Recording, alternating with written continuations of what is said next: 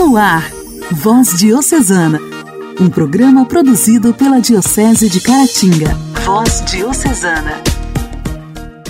Amados ouvintes, sejam todos bem-vindos. Entrando no ar, a partir de agora, o nosso Voz Diocesana produzido com todo carinho pela Diocese de Caratinga, especialmente para você. Muito obrigada pela sua companhia. Vamos juntos em mais esta quarta-feira, hoje 11 de maio. Voz Diocesana. Voz Diocesana. Um programa produzido pela Diocese de Caratinga.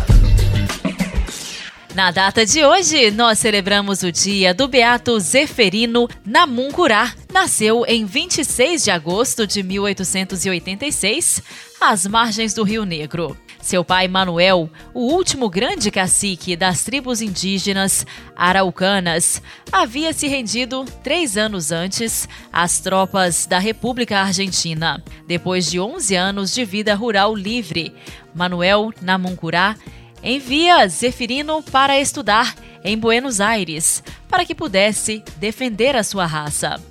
A atmosfera familiar no colégio salesiano fez com que ele se apaixonasse por Dom Bosco. A dimensão espiritual cresceu nele e ele começou a desejar ser sacerdote salesiano para evangelizar o seu povo.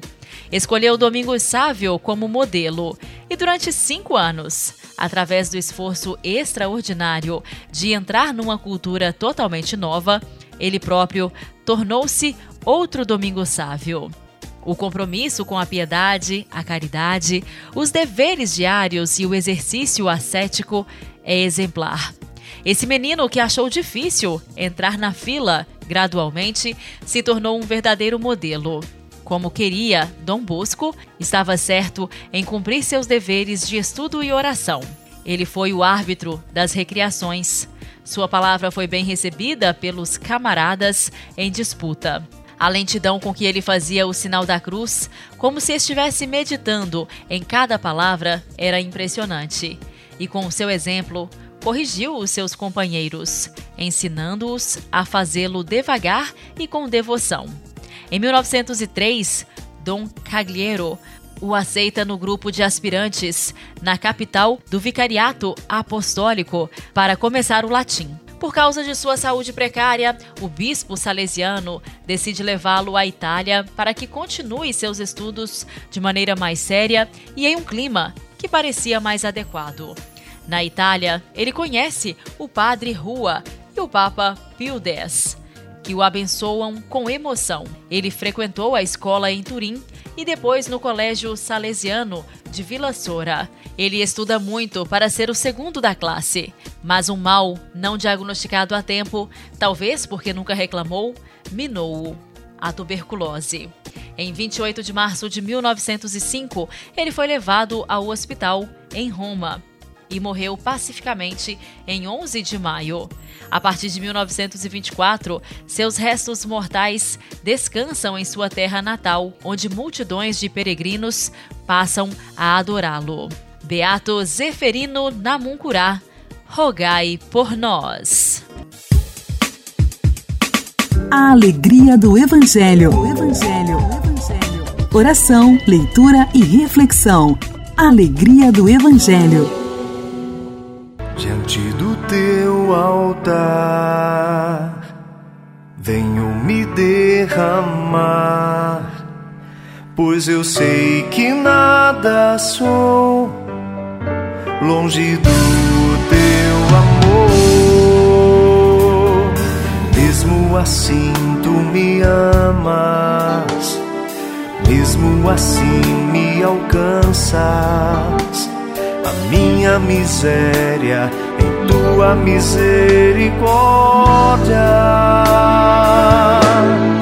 Eu reconheço, és o meu Deus. Eu reconheço, só tu és Senhor.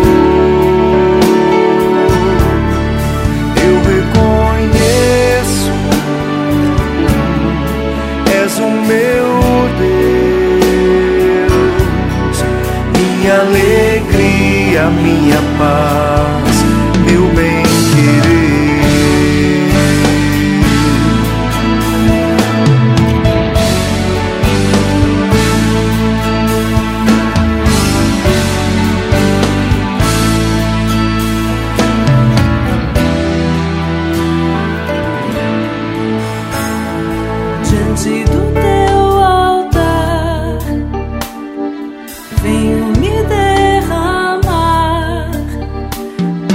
sei que nada sou. Longe do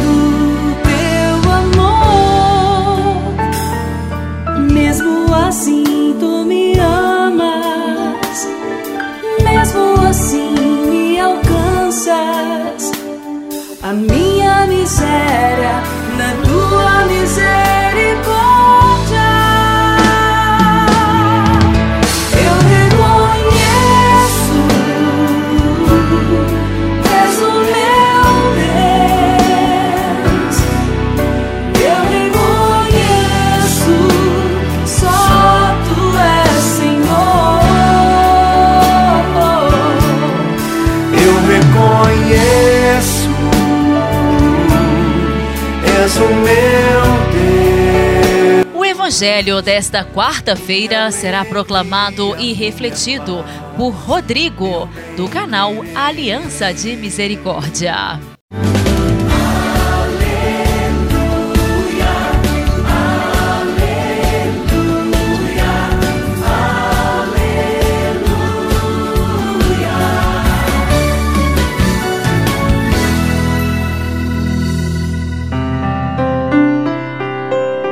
Evangelho que nós vamos meditar hoje se encontra no Evangelho de João, capítulo 12, versículos de 44 a 50. Naquele tempo, Jesus exclamou em alta voz: Quem crê em mim, não é em mim quem crê, mas naquele que me enviou. Quem me vê, vê aquele que me enviou. Eu vim ao mundo como luz, para que todo aquele que crê em mim não permaneça nas trevas. Se alguém ouvir as minhas palavras e não as observar, eu não o julgo, porque eu não vim para julgar o mundo, mas para salvá-lo. Quem me rejeita e não aceita as minhas palavras já tem o seu juiz. A palavra que eu falei o julgará no último dia. Porque eu não falei por mim mesmo, mas o Pai que me enviou, ele é quem me ordenou o que eu devia dizer e falar. E eu sei que o seu mandamento é vida eterna. Portanto, o que eu digo, eu digo conforme o Pai me falou. Palavra da salvação, glória a vós, Senhor. Interessante nós meditarmos nessa palavra que Jesus, por mais que ele é o Filho de Deus e Deus como o Pai, ele não veio para se mostrar como um rei, como um Deus, como alguém importante.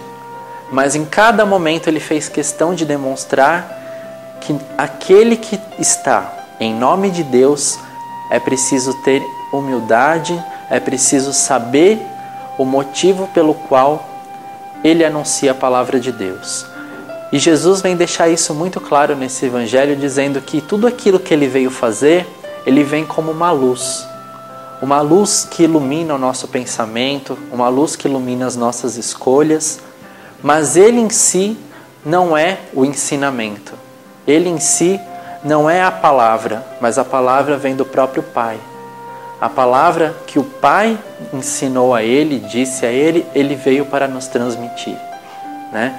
Ele, como próprio Deus, vem nos dar essa lição. E hoje, infelizmente, a gente vê tantas e tantas realidades de pessoas que se dizem que anunciam, que evangelizam, né? que falam do nome de Deus e muitas vezes querem aparecer mais do que o próprio Deus. Né? Então, é um alerta que Jesus nos faz hoje para que nós, principalmente aqueles que estão engajados na igreja já há algum tempo, que participam de movimentos, de grupos, de pastorais, enfim, seja do que for dentro da igreja, até sacerdotes mesmo, é um alerta para todos nós, para que o próprio Jesus seja aquele que esteja à frente e não a nossa imagem, não nós que devemos aparecer, né? Como dizia João na sua carta, que ele cresça, que Jesus cresça e que eu diminua. Eu não preciso aparecer. Quem tem que aparecer é o próprio Deus, é a palavra. Porque é a palavra que salva, é a palavra que converte, é a palavra que traz vida para as pessoas. Não a minha imagem, não o que eu falo, né? mas a própria palavra que vem de Deus. Então tomemos muito cuidado com isso, cuidado com as formas que utilizamos para levar a palavra para as pessoas, porque muitas vezes podem mais desviá-las do que trazê-las para o caminho de Deus. Deus nos abençoe, fica com Deus e até o próximo Evangelho do Dia.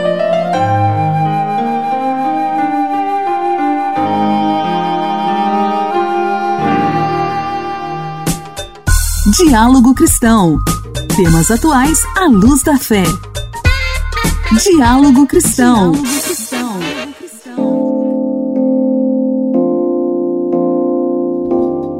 O Brasil deve ter quase 30% de adultos obesos em 2030, aponta um estudo feito pelo Atlas Mundial da Obesidade 2022. A pesquisa foi realizada pela Federação Mundial da Obesidade organização voltada para a redução e o tratamento da doença. Hoje, quem vai trazer para a gente as informações aqui no quadro Diálogo Cristão é a repórter, nossa amiga Luciana Clara. Olá, Janaíne. Olá, ouvintes do programa Voz Diocesana. O Brasil deve ter quase 30% de adultos obesos em 2030, aponta estudo feito pelo Atlas Mundial da Obesidade 2022. A pesquisa foi realizada pela Federação Mundial da Obesidade, organização voltada para a redução e o tratamento da doença. De acordo com o estudo, o aumento anual da obesidade entre adultos no país até 2030 é de 2%, enquanto a obesidade infantil deve aumentar 3,8% ao ano. No mundo, o aumento da obesidade em crianças e adolescentes é de quase 100 milhões entre 2020 e 2030.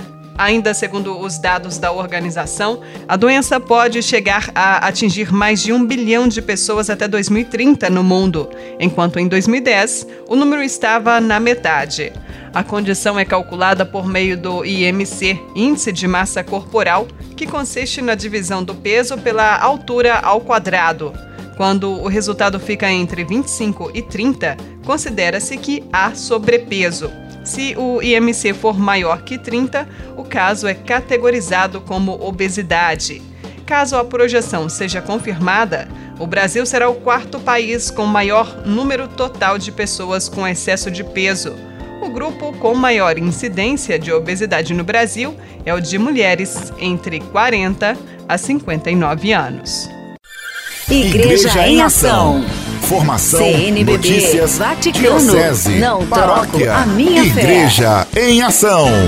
Igreja em Ação.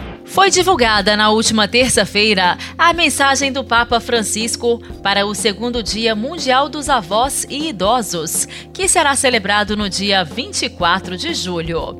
Em sua mensagem, Francisco os exorta a ser mestres de um modo de viver pacífico e atento aos mais frágeis guardando o mundo e olhando a velhice como um tempo de oração para converter os corações convida as paróquias e as comunidades a realizarem uma obra de misericórdia, visitando os idosos sozinhos. A mensagem do Pontífice começa com o versículo 15 do Salmo 92, que diz: Até na velhice continuarão a dar frutos. Esta é uma boa notícia, um verdadeiro evangelho que podemos, por ocasião do segundo Dia Mundial dos Avós e Idosos, anunciar ao mundo afirma o Papa no texto, ressaltando que esta frase vai contracorrente ao que o mundo pensa desta idade da vida e ao comportamento resignado de alguns idosos que caminham com pouca esperança e sem nada mais esperar do futuro. Segundo Francisco, muitas pessoas têm medo da velhice, consideram-na uma espécie de doença com a qual é melhor evitar qualquer tipo de contato. É a cultura do descarte, aquela mentalidade que, enquanto nos faz sentir diversos dos mais frágeis e alheios à sua fragilidade, permite nos imaginar caminhos separados entre nós e eles. O Papa ressalta que a velhice constitui uma estação que não é fácil de entender, mesmo para aqueles que já a vivem. Segundo o pontífice, as sociedades mais desenvolvidas gastam muito para esta idade da vida, mas não ajudam a interpretá-la. Proporcionam planos de assistência, mas não projetos de existência. A aposentadoria e os filhos autônomos fazem esmorecer os motivos pelos quais gastamos muitas das nossas energias. A consciência de que as forças declinam ou o aparecimento de uma doença podem pôr em crise as nossas certezas. O mundo, com seus ritmos acelerados, que sentimos dificuldade em acompanhar, parece não nos deixar alternativa, levando-nos a interiorizar a ideia do descarte. Confiando no Senhor, descobriremos que envelhecer não é apenas a deterioração natural do corpo ou a passagem inevitável do tempo, mas também o dom de uma vida longa. Envelhecer não é uma condenação, mas uma bênção.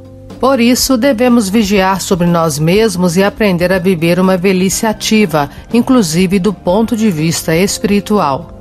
Francisco convida também a cultivar as relações com os outros, primeiramente com a família, os filhos, os netos, bem como com as pessoas pobres e atribuladas.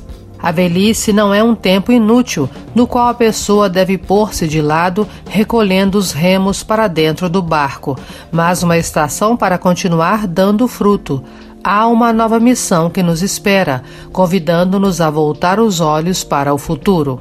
A nossa sensibilidade especial de idosos da idade anciã às atenções, pensamentos e afetos que nos tornam humanos deve voltar a ser uma vocação para muitos e será uma escolha de amor dos idosos para com as novas gerações. É a nossa contribuição para a revolução da ternura, uma revolução espiritual e desarmada, da qual os convido, queridos avós e idosos, a serem protagonistas, ressalta o Papa. A seguir, Francisco recorda que o mundo vive um período de dura provação, marcado primeiro pela tempestade inesperada e furiosa da pandemia, depois por uma guerra que fere a paz e o desenvolvimento à escala mundial. Não é por acaso que a guerra tenha voltado à Europa no momento em que está desaparecendo a geração que a viveu no século passado. E estas grandes crises correm um risco de nos tornar insensíveis ao fato de que existem outras epidemias e outras formas generalizadas de violência que ameaçam a família humana e a nossa casa comum. Perante tudo isso, temos necessidade de uma mudança profunda, de uma conversão que desmilitarize os corações, permitindo a cada um reconhecer no outro um irmão. E nós, avós e idosos, temos uma grande responsabilidade: ensinar às mulheres e aos homens do nosso tempo a contemplar os outros com o mesmo olhar compreensivo e terno que temos para com os nossos netos. Segundo o Papa, um dos frutos que os idosos são chamados a produzir é o de guardar o mundo. Guardemos no nosso coração, como fazia São José, Pai terno e solícito, os pequenos da Ucrânia, do Afeganistão, do Sudão do Sul.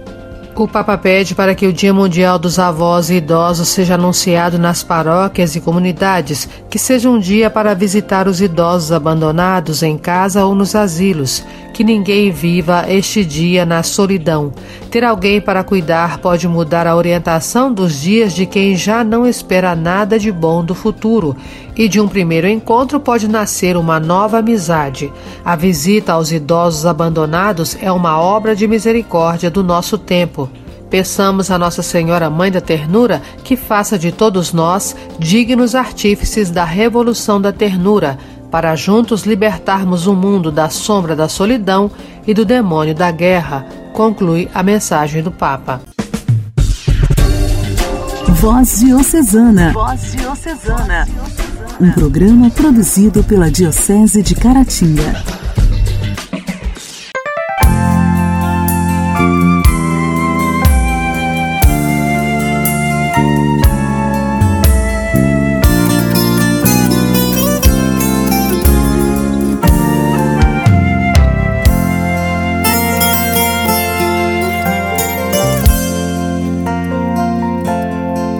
Ai, quanta vez eu vi vovó rezar o terço na cadeira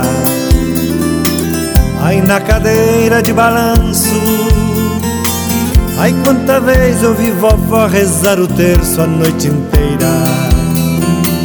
A noite inteira ela rezava. Pai nosso, Ave Maria, Ave Maria, glória ao Pai. Vovó sabia conversar com Deus. Pai nosso, Ave Maria, Ave Maria, glória ao Pai. Vovó sabia conversar com Deus. Ai, quanta vez eu vi vovó de olhar perdido no infinito, pedindo graças e favores. Era tranquilo, era feliz, era sereno, era bonito. Ouvir vovó e os seus louvores. Pai nosso, Ave Maria, Ave Maria, glória ao Pai. Vovó rezava como quem sabia. Pai nosso, Ave Maria, Ave Maria, glória ao Pai. Vovó rezava como quem sabia. E eu que leio a Bíblia todo dia sei bem menos do que minha avó sabia. Vovó que nem sequer sabia ler, ela sabia muito mais teologia. Falava com Deus Pai, falava com Jesus. Todo dia ela pedia ao Santo Espírito uma graça especial. Todo dia ela falava com Maria, que foi mãe, e ela entende quem é mãe. Pai nosso, Ave Maria, Ave Maria, glória ao Pai. Pai nosso, Ave Maria, Ave Maria, glória ao Pai. Era bonito ver vovó rezando.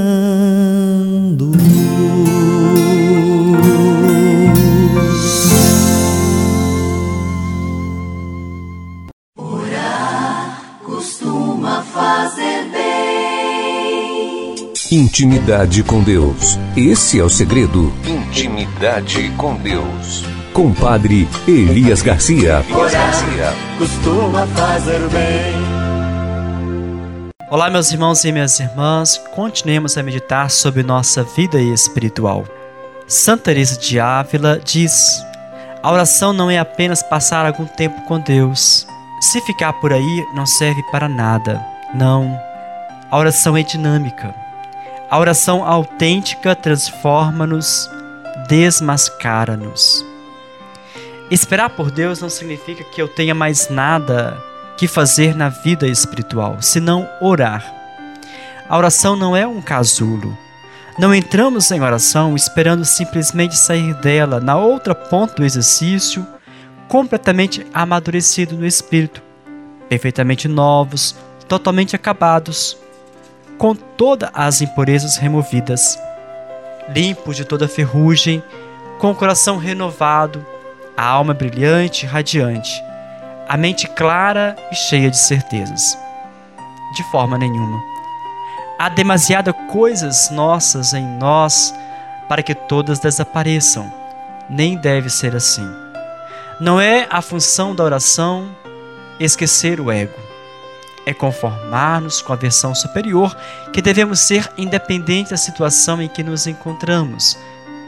A oração é o processo que nos leva a tornarmos-nos mais parecidos com o modelo que Jesus representa para nós. Orar não significa deixarmos de ser nós próprios. Significa simplesmente sabermos de forma clara o que é que temos de fazer para nos parecermos mais com a imagem que devemos representar. A oração confronta-nos com nós próprios e mede a distância entre quem e aquilo que somos e quem e aquilo que Jesus é. Rezamos nesse dia.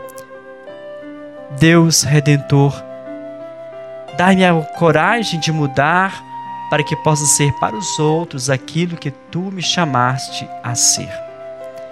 Deus abençoe você, muita paz e saúde.